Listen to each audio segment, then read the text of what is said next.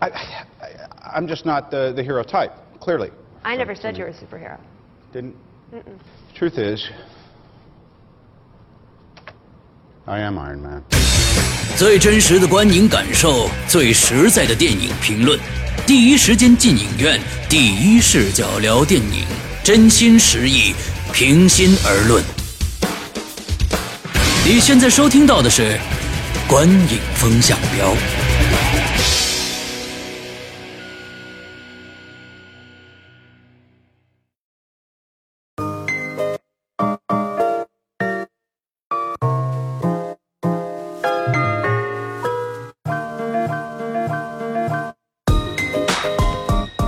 众，大家好，欢迎收听《观影风向标》，我是石阳。我是波米，对，我是玄木，啊，我们今天来介绍一下呃刚刚上映的 Marvel 这个世界的呃最新的作品《蚁人》啊。首先由这个呃波米来介绍影片的相关资讯。哎，好，《蚁人》这个片子呢，其实在北美和除中国大陆的以外地区，早就在七月暑期档就上映了。嗯，呃，这个片子。呃，是漫威第二阶段的最后一部作品啊，我们必须得强调出这个它的角色定位、时间段，这个非常重要。之后我们会提到。然后这个电影在创作过程当中发生的最大的一件事儿，是原来的这个片子的导演艾德加·赖特，也就是西呃僵尸肖恩的那个导演，非常有名的独立导演，嗯和漫威公开撕的这样的一个事儿，他后来就是最后等于是。主动请辞啊，离开了这个蚁人的项目，因为而且他主动就跟媒体说，是因为跟漫威的创作不合啊，因为他漫威打压了他的这个创作，这个是不是后面影响到这个片子的走向？我们到时候也会成为一个话题。对，最后他换成了佩顿·里德，佩顿·里德之前拍过吉姆·凯瑞的那部《好好先生》，嗯啊，《好好先生》就是一个逗逼喜剧，所以换他你也能明白。漫威真正想要的这个片子的类型定位是什么啊？编剧很多位，包括当然了泰斗级的斯坦李，以及之前的这个，因为可能是面子上和合约上的问题，还是还是保留了艾德加·赖特的名字，然后还有一堆人啊，包括很有意思，包括蚁人的主演。保罗·路德啊，这个片子的主演刚才说了，演蚁人，而且还配了同天上映小王子《的王子先生的保罗·路德，还有奥斯卡影帝，真的是老戏骨迈克尔·道格拉斯啊，这个是初代蚁人，对吧？对。然后还有本片的女主角，呃，好可能未来的黄蜂女女啊，就是伊万杰林莉莉，对对对对，莉莉。然后还有比如说一些这个蚁人的逗逼队友，里面最有名的是迈克尔·佩纳啊，就是那个拉丁的那个那个人，对对生死狙击里边的那个那个，哎，对对对，没错。哎，呃，然后呢，这很多很多主演了，包括彩蛋里还出现了美队跟那个冬兵什么之类的，我就不提了啊。然后这个片子的片长是一百一十七分钟，呃，据说还有一个导剪版本，可能在之后的呃在线或者是原或者是蓝光当中会问世，那个版本是一百三十二分钟啊。哦但是呢，呃，这个一百一十七分钟不是大陆特供，就全球的剧场版都是这么长啊，嗯都是这么长。包括这次也保留了两个剧片尾的彩蛋。对对对，然后这个片子有 IMAX 有 3D，但 IMAX 没有特殊画幅，大概情况就是这样。对，嗯，OK，好，那个那我们来嗯这个评分啊、首先是剧情，波米，哎，我剧情给六点五分。嗯，我是六分。我给六点五分。啊，那我先说吧，我最低嘛，对吧？对好啊今天我们换一个位置啊，就是说，嗯、对，嗯、因为这个片子可以跟大家说，我一天刷了两遍，真的假的？啊我一天刷了两遍。对，呃，早上我我看了这个 IMAX 3D，呃，晚上又看了一遍，跟朋友又去看了一遍、嗯非常这个好奇，你看两遍为什么都没看到最后一个彩蛋？对对对，刚才我就说了，因为有有两个有两个彩蛋，有两个彩蛋。我看到第一个彩蛋了一个，完之后最后一个彩蛋我居然没有等到啊，因为哦两次都没有等到。哎哦，就因为就剩我一个人了，了等到就剩我一个人，我觉得哦，这么多人都可能是觉得应该是知道后面是不是没有彩蛋就走了，那那那我也走吧。完了之后我我就我就我就我就撤了，你你知道吗你看，对对对嗯接着说。跟大家说一下这个感觉。第一遍，呃，在在 IMAX 3D 早上看的早场的话，呃，对我的感觉，首先我们待会儿会在这个娱乐性里面，我想说一下它的视觉视效的啊，视效的东西啊，那那里面我觉得有一些肯定的东西，确实不错。呃，但是在剧情上，呃，我我说实在的，这个真的没有特别让我打动的地方呀。它不管是从它的剧情安排上、人物设计上来说，都是非常非常老套的。这个这个，我觉得是我认为是漫威的所有作品里边的比较中档的一个一个档次的编剧，而且到最后大 boss 战几乎连在一起了。你看，我们不管看前，呃，就是说以前的一些这个这个漫威英雄的，不管是。嗯，蝙蝠侠、蜘蛛侠还是还是钢铁侠，他最后蝙蝙蝠侠不是，战本蝙蝠侠不是啊，对对对，蝙蝠侠是 DC 的，呃，这个他们的这些 BOSS 大战呢，一般都会有一个最终的一个一个一个爆发点，最后一个一个大战。最后打起来，而这个呢，其实就是从办公楼里边出来之后开打，在飞机上开打，一直延续到小孩小女孩家，这这大战就打完了。我觉得，而且就就就是，我觉得这是他缺一趴，你知道吗？他缺一趴，而且从人物设计上来，刚刚才说我们请到了一个新的导演，就是因为他是拍逗逼电影的。OK，好，那我觉得这部电影的逗逼的情节全部在那个，呃，这个墨墨西哥是吧？墨西哥籍的那个，啊，对对对对对，麦克他佩纳，他的身上就是生死生死呃生死狙击的这个这这个这个配角的男男配角这个身上，因为他只有他才算是一个真正的逗逼，而且呃戏搞笑的情节也全在他的身上。至于蚁人，呃，我觉得蚁人这个人的人格魅力。呃，我觉得没看出来，我倒是觉得那些蚂蚁倒是非常的牛逼，蚂蚁确实非常牛逼。但是到最后决战的时候，我也觉得蚂蚁没有出现太多的奇思妙想出来。整个的，我我对蚂蚁的攻防，其实蚁人的整个的最牛逼的，其实他就是个小偷嘛，他并没有太多像在这个。我们看的其他的，呃，比如说蜘蛛侠什么的，他的战斗力有那么那么的强大，他只不过就是一个飞贼，小吗，哎，他是个飞贼，对他就是个飞贼，之后能可以掌控蚂蚁，可以呃各种类型的蚂蚁去指呃就是呃支配他们，这其实是他最大的亮点。但是到最后两个人打来打去，那个人的呃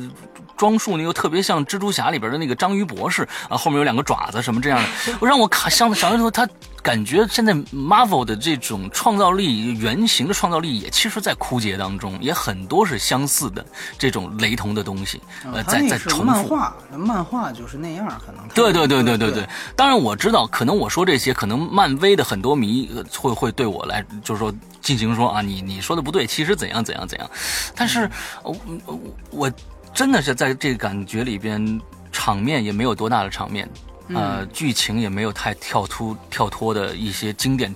经典的桥段，我看了两遍，在我看第二遍的时候，我已经昏昏欲睡了。就是晚上再看的时候，已经没有让我期待啊这一段，我还想再看一遍，太精彩了。它不像我前一段时间看的《碟中谍》，比如说《碟中谍》吧，这样这样的，它有一些桥段还让我我还想再看一遍，看看这个，再刷一遍，看看怎么样。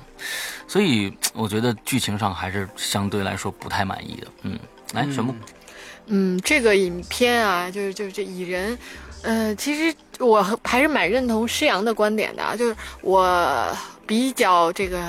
诚实的说，我前面有一部分大概睡了十几分钟。就我觉得前面是有一点拖沓的，然后从他开始就是真的变成蚁人开始打斗，那后面的部分我觉得节奏上是 OK 没有问题。嗯、这个影片确实因为他一直就是在用就漫威的这个逻辑啊，说实话，我不知道这个在咱们国内还会这么吃这个市场能吃多久啊？嗯但是就对于我来说，他已我已经比较疲倦了。就是这个影片是怎么说呢？如果是我在没有太多时间的时候，我我我会选择放弃去看的。嗯就他已经不管是从宣传上，还是从从从这个类型它的一些吸引力上，越来越皮，越来越皮。就本身这个类型不是我特别喜欢的类型，嗯而他每一次让我看到的这个呈现没有惊喜，就是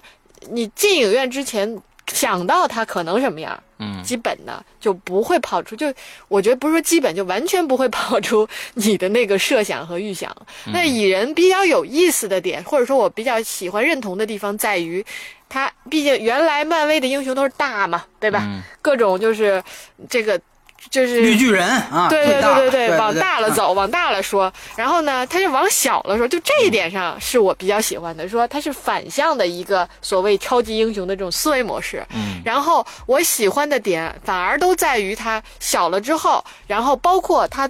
这算剧透嘛？就到最后那个点上，就是小到。进入到一个没有时间、没有空间间概念的那个空间里，那个那不能叫空间了，就那那个点上，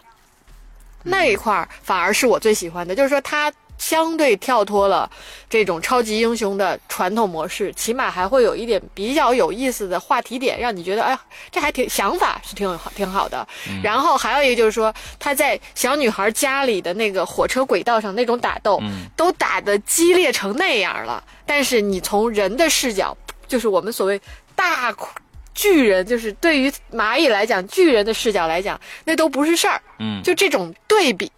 是会让你有一点耳目一新的。嗯除此之外，嗯里面人物之间的这种男女主角的关系，然后包括英这个超级英雄正面角色、反面角色，然后冲突设置，其他就是都是套路了。嗯我觉得这块儿也不用多说，反正，呃，这属于你真的是无聊没事儿的时候，就看个爆米花电影嘛，那也就看了，但是没什么，就看过就看过去了。我觉得我一周之后你再问我能记住什么，可能真没什么可讲的。嗯嗯嗯。嗯，所以我其实我觉得这个这个电影呢，拍给更多的粉丝啊，就是漫威的粉丝看，因为我有一个朋友就是漫威的忠实粉丝，他看过很多的一系列的漫画，他全都基本上全部都知道人物之与人物之间的关系，所以他看到蚁人的时候，中间讲到 Stark 和这个博士之间的矛盾，呃，之后再往后看到后面还有一些，比如说我没看到的这个美队开始开始撕的这这些情节，他会对下一部，比如说美队三内战的这部电影非常非常之期待。而我感觉在这里边，这部片子其实我刚才波米说了，就是它是整个第二次元这个最后一部了，对吧？对，最最后、嗯第二阶段的最后一步了。那么它可能真的是一个大的一个广告片、一个预告片的这样的一个一个性质啊，来来介绍下一步该发生什么事情了。对，所以呃，可能对于真的不是漫威迷的话，可能会看的觉得呃有些不过瘾。对，嗯，来波米，嗯，就是说这个片子呢，我个人觉得他在剧作上面，他其实刚才提到了，他导演他找了一个这个逗逼喜剧的导演，所以他这个定位其实是非常明确的。嗯，当然了，我觉得如果你要是更突出这个逗逼喜剧的这个定位啊。你应该改名儿，因为我们知道蚁人，大家都管他叫蚁力神嘛。啊蚁力神原来赵本山啊做那广告，哎，我觉得那个其实特别贴。对你说是不是？他就是一个，因为他超级英雄嘛，你叫他蚁力神，这特对。而且他那个片子，其实当时赵本山做那广告，他其实就是一种这个保健作用嘛，什么之类的。对，所以你那个这个喜感，其实我觉得，那你就中文名你改成蚁力神多合适啊，是不是？这很多人其实私下已经这么叫了啊，这个漫威肯定漫威的对，哎对，可能估计最后是没过审啊，我估计可能想过这事儿。完不不提这事儿了，反正呢，呃，这个作为电影本身，它这个定位非常明确，而且确实有一些点呢是能够。打动我的，你比如说不是打动，就是能够让你笑出来。我我嗯当时我在我在香港看的这片儿，在香港看的时候，那个就之前他就讲这个人物，他很屌丝嘛，之前也提到过，他其实就是一个这这这个打杂儿的嘛，在冰淇淋店里，对吧？对。哎，这打杂儿的，完了之后呢，这个这个最后给他开了，开了之后呢，就是说给他一个补偿，补偿就是说，哎，你其实可以在最后免费拿一个，我我睁一只眼闭一只眼，哎哎，对对对对对，完了之后下一个镜头直接就接他跟路上一边走一边吃，是吧？嗯嗯就是那个那当时我就想到，原来郭德纲有一相声，就是叫《我是黑社会》，你知道吗？嗯里边当时郭德纲就是说，他说去海鲜城，去海鲜城去收保护费，完了之，完了之后，那个他说说我们得我得吃你们的，哎，我这我我这本人说，那你要吃什么？反正就是那带壳的我都要，哎，我说那行，那给你抓把瓜子儿吧。完了之后说第二个 第二个他下一下一句话接的就是我这一边气呀，我一边嗑瓜子儿，我就想，然后于谦儿就说您还真吃啊，你要脸吗？你？就是那种反差，那种嗯屌丝所带来的那种反差，哎。这一点就是我看冰淇淋那段时候，我觉得就特别。当然，你说这个咱要造大新闻的话，咱可以说这蚁人估计就是是吧？呃，这个当然我觉得这是开玩笑，他其实定位更像银河护卫队。哎，哎嗯，就主角的定位啊，就主角的定位，嗯就是说，呃，等于就是说，所谓叫什么屌丝团队、逗逼团队拯救银河系，是吧？哎，什么的那种，它其实是，如果说我们还是那句话，把漫威的这些电影宇宙的单独的单人电影都分类的话。之前都分过类，比如美队，它可能是走动作片路线，对吧？那像这个片子跟呃我银护，它其实算是喜剧的色彩更强，但是它不如银河护卫队的一点就是在于银河护卫队的场面也是很大的，对尤其最后那一段这个星球的保卫战，对对对吧对？那一段的场面是非常宏大的，所以它还是一个 A 级制作。蚁人呢，它逗逼上面东西是有的，但实际上它场面和它这个这个其他方面特效方面都有限，当然也是碍于蚁人这个特性。所以说，呃，这是一方面，而且刚才玄牧提到一点非常好，我觉得就是说它其实涉及了量子力学这些硬科幻的东西啊，它其实就是说了嘛，就是它其实到微观世界之后，时时时空概念就没有了，哎，这些其实我觉得特别好，就是这其实是给观众一个挺好的一个开脑洞的机会。但是呢，又它这也是一个这这一部分也有不好的地方，就是它太前长折指了。嗯，其实关于量子力学的东西，它如果真的往下延展去做，它真的可以像做到《星际穿越》那样，《星际穿越》是最大。其实我们知道，这个这个真正科幻界无非就是往越越大，就是这么大的一个宇宙，它到底外面是什么？这个是人类的一个探讨的命题，到现在是一个未是未知的命题。还有一个就是最小，最小的东西是什么？这个也是一个未知的命题，而且它统一不起来。所以这里牵扯到量子力学的东西，哎，当时给我看到这点特别兴奋。如果他真的像《星际穿越》一样，能够借这样的一个人类对于未知科幻的好奇，在这上面下文章去做功夫，蚁人他肯定是要更上一层楼的。但很显然他没有，他更多在展现量子力学的原理的时候，是用来展现的，就麦克麦克道格拉斯他媳妇儿，也就是初代黄蜂女，去展现那个角色他当时怎么出的事儿。对吧？就是说我展我我我缩小到那个时候，这个已经回就回不来了，就回不来了。它实际上是在展现初代黄蜂女这样一个剧情交代的时候开的这个脑洞。那我觉得其实这个其实有些遗憾，因为它毕竟它牵扯到微观世界当中，哎，比如说它利用不确定性原理，它只是用了这一下儿。所以我觉得这个这个是有点遗憾，而且更大的问题在于，由于它牵扯到了这样一个硬科幻的一个东西，它其实就会让观众有自己开脑洞的地方，在于就会去想这些片子有些东西它是不是合理。比如说，呃，当时提到了一个问题，就是蚁人它虽然体积缩小了，但它的质量是不是改变了？质量和密度，对质量质质量，对，就那如果密度肯定是变了，对对对。如果密度不变的话，那那那那质量肯定就就就就变了。但按说我觉得是不变的，就是它质量是不变的，因为它不可能去那样去打一个成人，那证明它还是原来的力气，只是体积变小了。但是我觉得应该是质量也是改变了，因为质最量也是改后你看，变了是吗？对你你看那个那个坦克他就拿不走了，对呀、对呀、对啊，呃，呃，好吧，但是我我我是觉得就是，但实际上它变成那样的时候，我感觉它应该说它的质量还不会像一个普通蚂蚁那么小。嗯，就是我个人是这样觉得，就是说它还没办法跟一个普通蚂蚁一样，真的轻到那个地步。嗯。就是大家也会想，就比如说，如果你真的踩在了一个成人的肩膀上的时候，成人是不是就是一点反应都没有，或者怎么样？就这个东西，我觉得他可能做的还是不够细，就是会有大家让大家去想，这是不是合理的一个一个？而且还有最后的量子力学，它是怎么回来的？就弄了一个那个东西，哎哎，对对对对对对对它怎么那就很糙了，对，那就很糙了，对，这受不你你对，所以说这个东西呢，呃，你不能还是那句话，你不能拿漫画去脑补，就是你得看漫画去，这个我我也不太认同这个想法，所以你这个电影还是应该有一个交代，或者我就想是不是说，比如赖特那一版，它原版其实是设计过这些东西的，但是确实你有太多的硬科幻。你就影响这片子的喜剧定位，嗯你没见过，你是星际星际穿越率哪哪哪哪有哪有那么多喜剧段子？这片子就这么长，它这个这个就是类型的元素分配是必须得特别合理的，尤其漫威这种流水线作品，所以我觉得它不可能，而且也没有在这方面展开。对于我来说，可能还是有些遗憾的地方，而且。呃，就是说他可能还是那句话，他可能过多的去交代一些，就像你刚才提到，他照顾原著粉丝，比如原著粉丝，他们好像有些人对于初代黄蜂女特别有情节，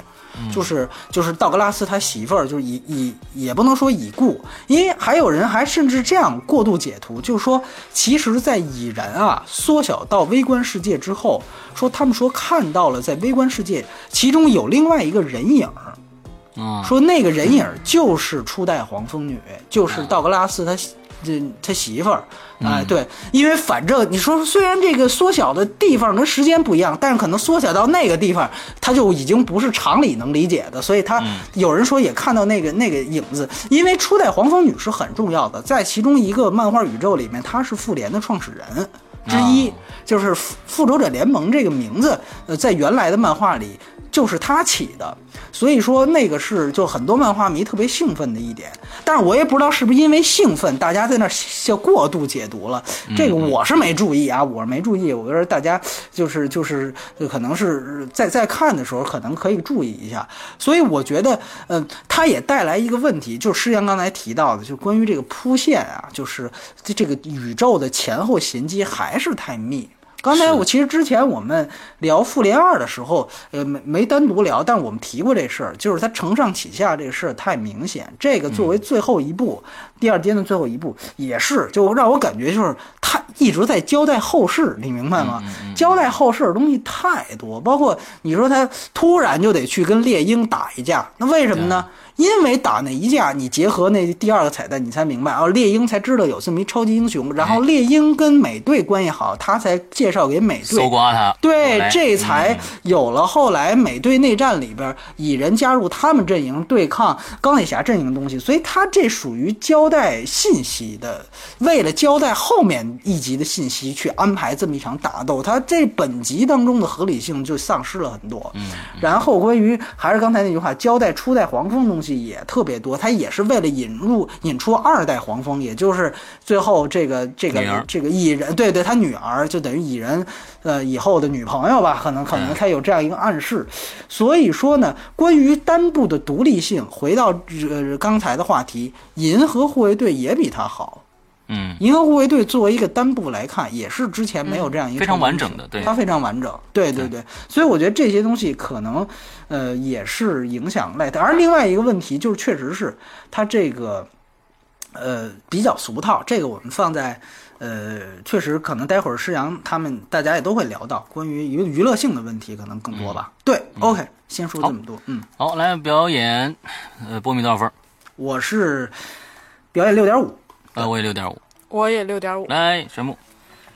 呃，表演我就表演里边我说两个吧，一个是、我觉得蚁人整个的表演呢，因为他算是这这个角色对于大荧幕上来讲是全新的嘛，对吧？他就是他。塑造就像当年的钢铁侠一样，他塑造成什么样、就是什么样。嗯，那这个蚁人呢，我觉得在我印象中，或者是说他现在演成了蚁人这个样子，我是完全可以接受的。嗯。嗯我觉得是 OK 的，呃，并没有说，因为毕竟蚁人他本身你想是一个小的这种感觉，嗯。所以呢，他也应该是个小人物，嗯。就是他的这种小的对应。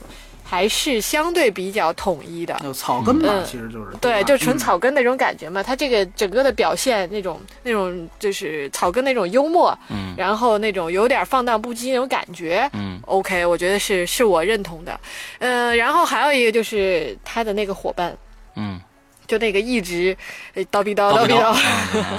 对，就那个还是算是一个亮点吧。就是嗯。虽然啊，我真的不是特别，就是他那个逻辑关系，尤其到最后那一段啊，嗯。就是他说到底谁怎么着谁了，什么什么，我脑子里想的就是中国好舌头，嗯，这这这就是那种感觉。但是呢，这个形象他确实是能够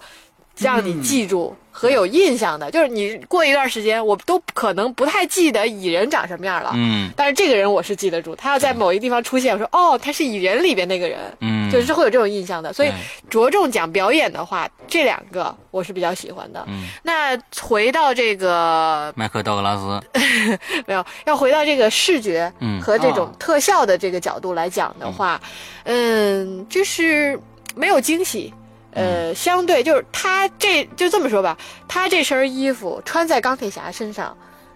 是对我来讲是一样的，就是啊就无感，对、啊。对，就你要说从视觉设计上、设计感上，还是就是不会说让你觉得不好看，嗯。但是我不觉得它是属于蚁人专属的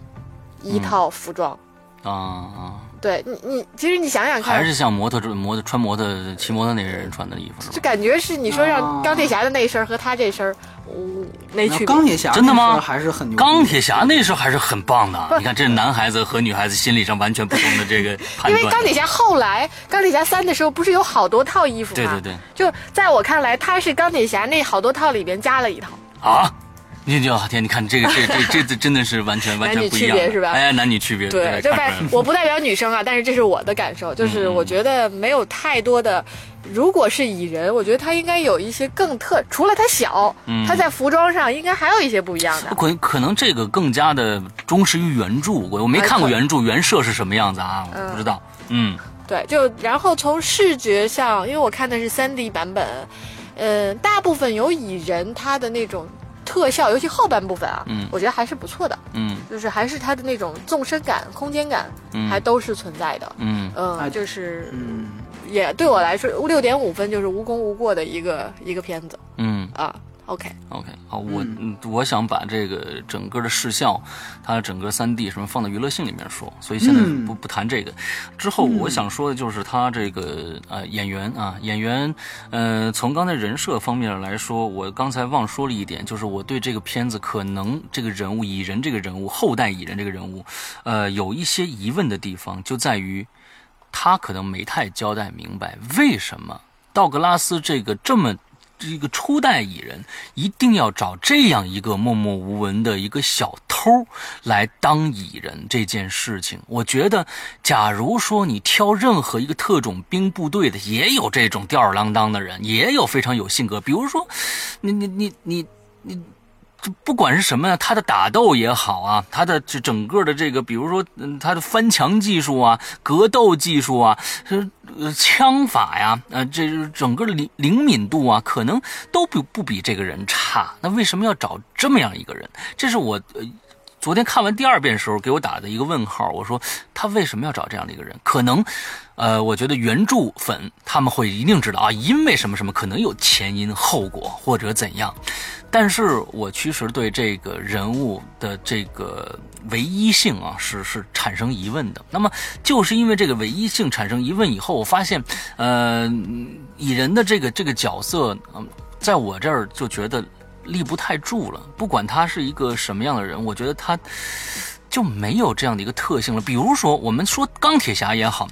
我们说 DC 的超这个这个蝙蝠侠也好，说这个呃还是这个蜘蛛侠也好，他们所有的这些人都是因为一个事件，普通人普通的一个普通人碰碰到了一个事件啊，他呃比如说蜘蛛侠啊，我就一蜘蛛咬了一口，我就变成这样的一个人，这是可以理解的。而这部电影是一个人为的。这个老教授，我去抓这么一个人过来，让你变成了一个蚁人，就这个，所以哎，我插一句啊，对对对，嗯。是呀、我我解释一下，就这个片，就是这个人他在漫画里面啊，他不只是工程师，他在漫画里他是他就是开发神奇四侠的工程师。哦，但是神奇四侠我们知道它的版权不在迪士尼手里，它的版权在福斯。对对所以他可能因为版权的原因，他隐掉了这个背景。哦但是在漫威的原著漫画里呢，其实是有这样一个关系，那就非常合理了。对对对对，那就非常合理了。他首先是对这些科技啊，这不管是硬科幻、软科幻理论，他是非常精通的一个人。那我就可以理论，就就就可以理解这样的一个一个问题了。嗯，那其实，在电影里面，没有接到交代这些，会让我产生这些，所以原著粉和和普通观众就有这样的一个差异嘛。嗯那、呃再说其他的表演，真的，呃，道格拉斯在这里边也没有表现出特别有没有他发挥余地的戏啊。完了之后，唯一的还是刚才说的啊，这个男配啊，这个这个是男三号了，应该说在啊呃男三号啊，在这前后两段这个叙述过程中，这我是这个片子唯一给我留下印象的两出戏。最开始一个很简单，用一句话可以表明的是，他可以说三四分钟，完了绕来绕去，绕来绕去说回来。这两段戏是让我嗯觉得整个片子甚至比所有的打斗戏加上蚂蚁戏都要出彩的一些一些段落，所以嗯可能表演也就只能给六点五分了，及格分数。OK OK，对我其实觉得很有意思，就是这个漫威啊，迪士尼版的漫威每一部几乎都要请到一个老戏骨。嗯呃这我觉得也是不知道他是照顾老年观众啊，还是怎么着，还是说还是说想想要干嘛，提升这个电影的逼格，很有意思。这里面这个找初代蚁人找的是嗯原来的奥斯卡影帝迈克尔道格拉斯啊。其实你会想，他其实之前很多，比如雷神找的是安东尼霍普金斯。对，对吧？那个汉尼拔，然后钢铁侠三找的是本金斯利啊，演演演甘地的，这都是奥斯卡影帝。然后美队一找的是汤米李琼斯啊，就是那个那个那个老无所依里面那个就是黑人黑人对吧？哎，完了银护呢找的是这个格伦克洛斯，这也是一个奥斯卡常客。然后美队二，美队二跟这更接近，美队二找的是罗伯特雷德福。啊，就是这个，这也是拿过奥斯卡的，拿导演奖，所以说呢，就是其实按说你串起来这些人，感觉都是比较中规中矩，而且基本上有的就是串个场，但反倒这个片子里边，这个老戏骨啊，道格拉斯他戏份最多，而且呢，他这个是由于是他是初代蚁人，他的这个角色位置还很重要。嗯但是呢，我当时一听说这个道格拉斯去演初代蚁人，我是很兴奋的。道格拉斯我特别喜欢，但是后来发现呢，因为这初代蚁人已经不干事儿了，你明白吗？所以就在那儿念台词，就还是在那儿就指点一下，完了就完了。这个其实在我看来，道格拉斯很浪费的一件事很浪费。对，就是。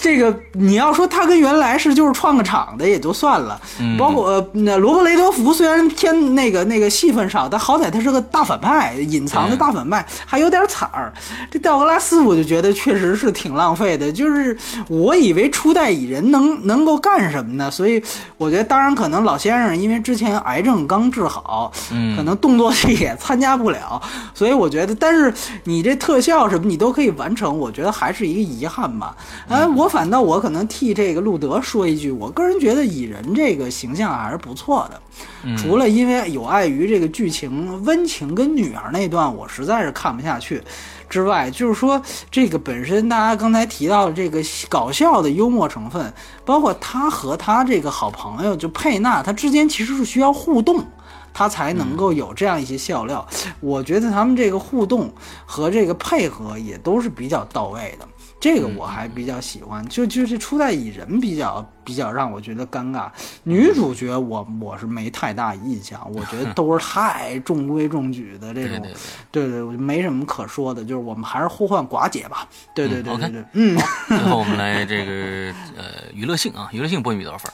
娱乐性我给七点五，对，啊？我给六点五。我给七分。那我先说了，我最低分啊，我先说啊，啊，其实这个为什么娱乐性一下子我打了最低分呢？就是因为我一天看了两遍，不娱乐了，对吗就是？第二遍我完完全全没有任何的感觉了，你知道吗？就是在生看下来。但是我想说的这个分数给到大家的，我一定建议大家去看 IMAX 或者 DMAX 的这个 3D 版本。呃，我我现在我发现了一个问题啊，就是说，在这个片这个片子里边，它其实是要一个非常大景深的这种三 D 的，因为你只要景深大，你才能显得它小。啊，这个而且它中间有很多的这种坐着蚂蚁完在这个各种的东西里面穿梭的这个镜头啊，在在在 IMAX 的这个影厅里边，你会完全包进去，这个 3D 效果是非常强烈的，是非常强烈的而且是不是这个密孔患者就就死掉了？哎呦，密孔患者，我觉得大家可以去尝试一下，我觉得还好，因为就完 对我来说完全没感觉，但是里面也其实除了那个他被困在床上，地地下一大片蚂蚁那个地方啊，有可能让密恐患者会纠结一下，我觉得剩下的还好。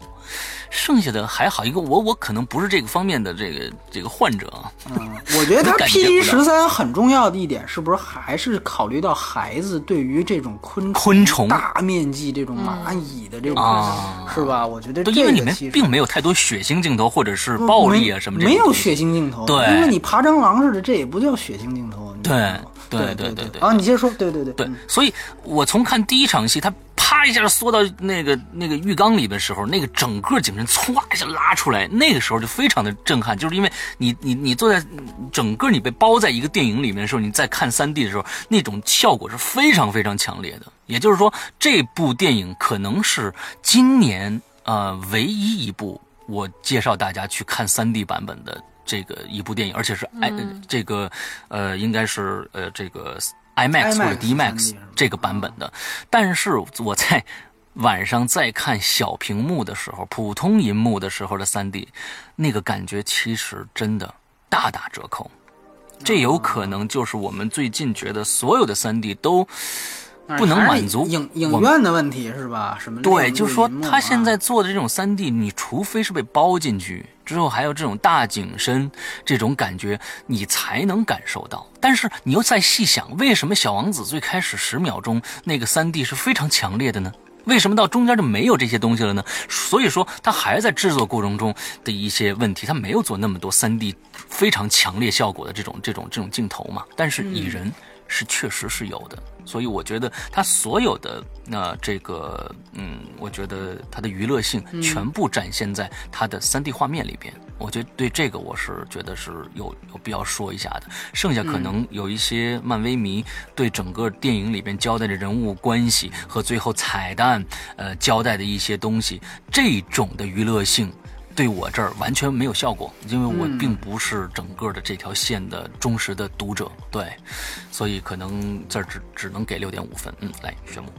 嗯，娱乐性，我其实这块儿也没什么过多的说的，比较认同施洋的观点吧。就我多出来这零点五分，其实是因为我平时就比你们相对高高一点的，哦 对，对并不是说我在评价上会高出很多。对，这是我这样子啊这是我的一个就是水就是评分的一个体系 OK，和标准。我是七点五啊，我我应该比哦你高吧？对啊，对对，对那那就是 波比是有原因的，对对对而我的这个七分呢，就是一个平均的，就是漫威动画不，漫威的这个影片。啊。超级英雄类型影片里基础的一个起起评分。差不多的基础起评分，对，起评分。它就它综合了好莱坞商业电影的各个元素，从剧情上起承转合，嗯，然后从设计上、人物的特点上，基本上人家该有的都有了，对吧？嗯。你看，你抱着一桶爆米花坐进去看，看完之后也没什么遗憾的，嗯。你也不会说是去骂这个片子，嗯。然后呢，有一些还是就影院里边这次看这个影片还有挺多笑点的。啊。我经常还会听到一些人在这就是就就乐出来这种，啊，是那个人乐出来把你吵醒的是吗？然后呢，其他。你你说蚁人也没有什么很独特的之处，唯一让我比较感觉有点欣喜的是说，也不是欣喜吧，就觉得还比较有意思的地方在于，它跟漫威动这个英超级英雄其他人物的这种可能性的关联和给到你的一些想象空间。嗯，这个是比较有意思的，嗯。也是漫威这个营造超级英雄世界的这种手段和手法，一直牵着你就就知道，就进影院之前，我的想法是说，哎，也就这样，不会有太大的突破。然后进去之后也知道这样，但是下一次还出来一个呢，你还会去看，就是他就是这样，然后呢，他又把你之前看的人物跟你这次看的人物就这么就就一直拴着你往里进呢对，，各种各种表情关系啊，对各种各种种关系，你还为了弄清楚这点关系，有时候你还说，哎，那我进去看看他跟谁跟谁之间的关系发生了什么样的变化，嗯。会有这种好奇心。嗯，对，所以这就是它娱乐性的一个连带关系。好，吧。波米最高分来，哎，我呢，其实我是觉得这个片子在奇观上的做法还是不错的。嗯，就是说，呃，就刚才其实玄牧已经说过了，就关于这个，呃，物体，就是尤其最后那场打斗，关于这个小的这个，因为我啊，我在香港看的，还是还是得那么说，香港特别好，我就我就选二 D 原版，人家就有嗯。二 D 原版，我看的二 D，所以三 D 我不太评价，我没看。嗯。呃，这个这个，我现在还，但是我现在还能记得，就你比如说像最后那个，呃，巨大的那就那个火车的那一段戏，嗯。哎，包括那个我我更喜欢的亮点是在于它物体变大之后，就是最后是出了一只大老鼠，对吧？我记得还是，以及那个巨大的火车，哎，那火车不是大老大蚂蚁啊，大蚂蚁对，大蚂蚁，还有那个巨大的火车，前面有一个笑脸的那个火车，嗯。啊，就那些东西，我觉得他是真正把视效和他这电影的幽默，就是逗逼的这些东西，很好的结合起来的一个段子。嗯。所以我觉得这个是很好的，包括他利用那个视听语言的落差，刚才玄牧也提到了，一下大一下小，那个其实是一个幽默感的产生。嗯它看起来是是塑造奇观，但其实它产生的是幽默感。当然了，你说视听语言这落差，这早就有了，我们很早就提过，就是《博物馆奇妙夜》，对吧？因为里边有那那个欧文威尔森，哎，对对，那个角色，的骑骑骑骑松鼠的那角色，早就用过那种东西。一到特别大的时候，发现什么都没发生，只是对这博物馆前面的小草坪而已。安安静静啊，安安静静，对对，旁边还配一些那个那个鸟鸟语花香那些蝉叫，哎，对，对表现那个宁静。哎，这个它其实，但是那个片子毕竟它主角不是欧文威尔逊。这片子呢，它这主角是蚁人，所以它有更多的这方面，而且我觉得它是就是音效的东西做的真的是好莱坞工业级的，就包括你记得，比如那蚁人变小了之后砸到那个浴缸底里头，就是像针一样掉下来的那种声音，哎，就这些音效的东西，它非我觉得非常到位。嗯包括像那个，呃，那个那个水龙头冲下水来之后，它其实就像海啸一样的那种声音，对，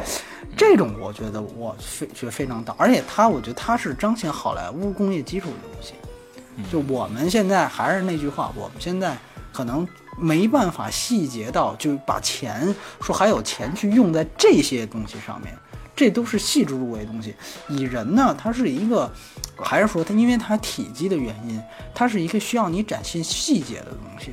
就是奇观也是细节性打造，在这种细节性打造上的东西，我觉得还是不错的。当然，它也是有问题，就是说也是有一些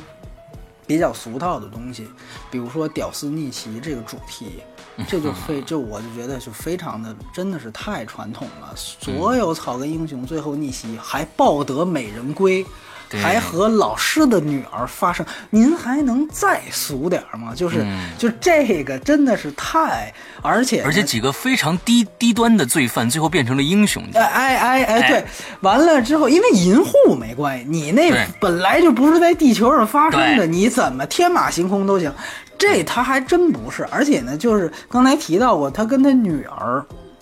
这个线也是，就是说我需要向女儿证明自己的这种父亲的一个形象啊，一个伟岸的形象，然后去干这些事儿，就这个真的是太俗套了，真的是太俗套了。就是这个故事骨架本身确实是实在是没有亮点，它可能影响了，尤其可能二位对蚁人这个角色的反应。因为我想再提一句，二人在这个蚁人在这个原著漫画里啊，起码在一版原著漫画里，他不是这个，就他可能他的黑暗面或者他的猥琐性要比这个片子还要强。嗯，就原原著里边，他会有，比如说偷看美女洗澡什么的，啊，就是它会有这种，就是然后呢，呃，包括可能还会有更黑暗的东西，嗯就就那些东西，可能这个片子因为它有这样一个要向小女儿证明自己非常高大上的这种东西，嗯所以他把这种猥琐的东西去掉了。但其实有时候你想想看，就是说你要是逗逼的话，这个人物他如果更真实的话，又是一个草根，可能这些元素的加进是能够让这个人物更更生活，对，更生活的一种东西。他这里边可能就是一来分级，你要是怎么你没偷看洗澡，因为小嘛，对吧？他就经常能就是就那种东西，你要加进可能是不是儿级就偏多了，对吧？他可能呃为了票房什么的，所以这就是还是回到刚才那话题，就是说赖特当时他为什么退出这个项目？因为我们看赖特之前特别牛逼的那些，呃，跟西蒙佩吉拍那些《血与冰淇淋》，他那些东西，他其实有些东西都是很成人化的。对，包括那个僵尸肖恩那些热血警探那些东西，它之所以人物鲜活，也都是可能呃有一些更加夸张和更加贴近成人成人世界的那些，嗯，反倒励志啊、证明女儿这些东西的，我觉得都没有。你看奈特他，嗯，奈特是一个不落俗套的导演，嗯，但恰巧蚁人最后出现了俗套的东西，我觉得这个是他不不接受最后这个导演一直的更啊。据说还有另外一个原因，是因为漫威强制要求他加入复仇者联盟的线索，啊，这个他不干了，就这个他不太愿意。所以说呢，我我这个我也特别理解，就是你这个制片方如果这样去强行的干涉，呃，这样导演，尤其赖特对、哎。对，做软广做这事儿，这事儿肯定，我觉得，而且尤其赖特，我们知道他是一个独立电影界出来的人，嗯，他对这种可能导演权利这种东西，对我这个剧本权利，对我我我我不容我侵犯。我跟你干这个，这不开玩笑呢吗？所以你看。就是说，他们最后留是用了这个赖特留下这个本子进行了改编，这改编最后没人了，甚至漫威那个总总裁直接亲自上阵，而且还有那个保罗保罗路德都亲自上阵，自己来对对，自己来。为什么？他就是因为，呃，包括里边有这种情节，就据说是什么，我就记得有一处是他说，呃，那个那个。呃，有有有这样的一个反应，就出现了一个危机之后，他说第一句话就说啊，我们可以打电话给那复仇者联盟啊，对吧？啊我们改，就这种东西吧，估计就是他们自己后来改的，你明白吧？哎应该是。这这原来不可能说三句你得提一下神盾局，哎，嗯。呃，每五每二十分钟提一下钢铁侠，最后啊结局再放一下，嗯。哎，对对对对，九九头鸟，九头鸟对，九头鸟，嗯，好吧，好吧，然后呢，然后蚁力神大战九头鸟，对吧？哎好，对。哎，完了，我个人觉得可能包括最后加那彩蛋。什么的，嗯就这种东西，我估计这赖特就疯了，知道吧？最后你您你们来，你们自己来吧，哎，你你别指挥我了，你们自己上去。大广告片嘛，这个对，哥哥们儿，我撤了，对吧？我这受不了这个。我觉得，所以这个其实，呃，之前在复联那期其实谈到过这问题，它呃就漫威宇宙这种宇宙模式。一来是现在横扫全球，确实是今年《复联二》票房更好。呃，二来就是说，它对于创作者单集创作者压压榨，因为现在世界电影面临这样一个问题，就美剧跟电影、电视剧跟电影的这个藩篱已经没有了。它一方面是因为胶片的这个介质没有了，二来就是说，我们如果强行的推广这种宇宙模式，那其实就是看美剧呢，对不对？那就是看美剧呢。你这个电影感在哪里？你这电影性摆在哪里？这个我觉得确实，当然它不是蚁人单独这部片子的问题。以前我也谈过，所以我觉得就是说，可能评分上我还不是说特别那什么，但是我自己是特别坚持，一个是单部电影一定要有单部电影的完整的结构，这点银护比它好。二来就是说，你这个对于创作者的这个压力，我相信有机会，如果我们能看到赖特的剧本的话，我相信可能他那个剧本会更完整、更独立。嗯，啊，我我个人，而且这个人物很可能更鲜活。对对，我觉得而且还不一定比现在的喜剧效果差。哎，对我我对我觉得甚至好，对我觉得甚至好，因为我相信赖特之前片子我们都喜欢，我相信他的水平，所以说我个人觉得这可能漫画迷可能就就哎，你这不能，你得照顾我们情绪，所以这个就是不同立场的事儿。嗯，对对对，所以大概我想说的也确实，因为我实在是得说抱歉，我是香港看的，我有些细节我没办法记得了，这某种程度上也反映出来这个。就是这片子，它其实确实不是一个特别经典的一个能留下来的作品，可能观众看完就会，可能再过一段儿，你们俩也想也想不太起来，对吧？我晚上想都不想。想不起来，对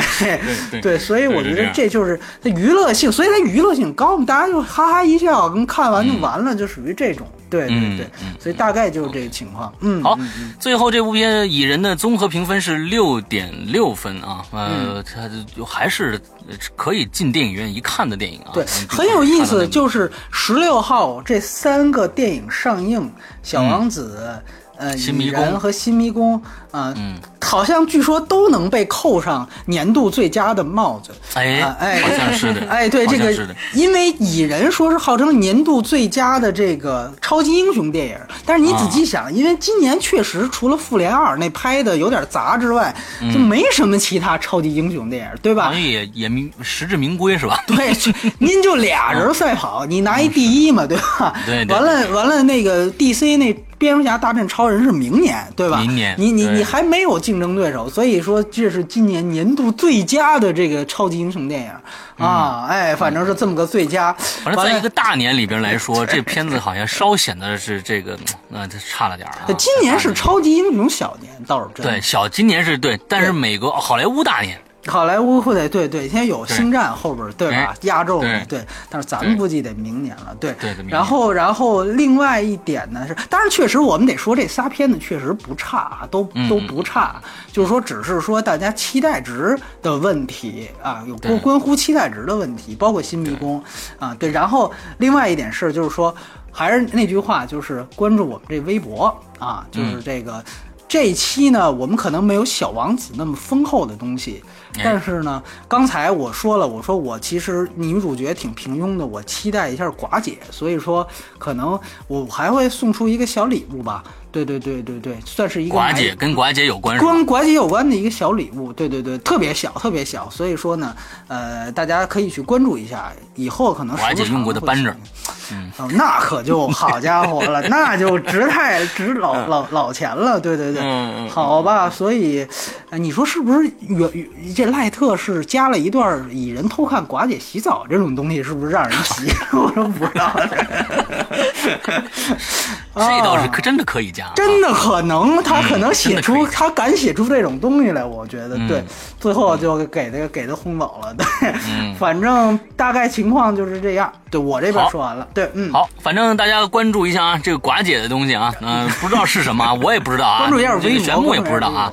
哎，完了之后，反正都都有有留个留个悬念吧啊，谁知道什么东西？很小的一个东西，大家猜猜啊，这个扣子啊什么之类的啊，也有可能啊，不知道。呃，关注我们的微博，具体什么时候这条微博出来不知道啊，这是波米来把控的啊，所以随时 关注一下。随时对他这反正就一份儿，我估计呢，他的评评判标准就是谁先给我留言就是谁的。完了之，我估计啊，因为前前一个就是这么干的啊，啊所以呢，大家随时啊抱着微博刷，一直刷新，你知道吧？嗯，听完这期节目啊，好，那行了，今天节目到这儿结束，祝大家这周快乐开心，拜拜。好，拜拜拜拜。嗯